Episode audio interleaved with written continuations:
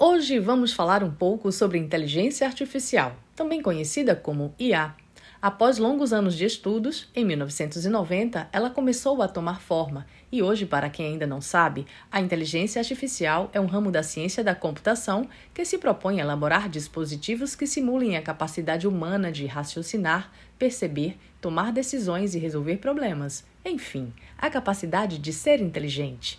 Muitas pessoas costumam dizer que máquinas vão substituir pessoas, mas se por um lado algumas funções ficarão obsoletas pela evolução da inteligência artificial, outras surgirão para atender à sua demanda, visto que ela está dominando todos os segmentos e contribuindo massivamente com a medicina.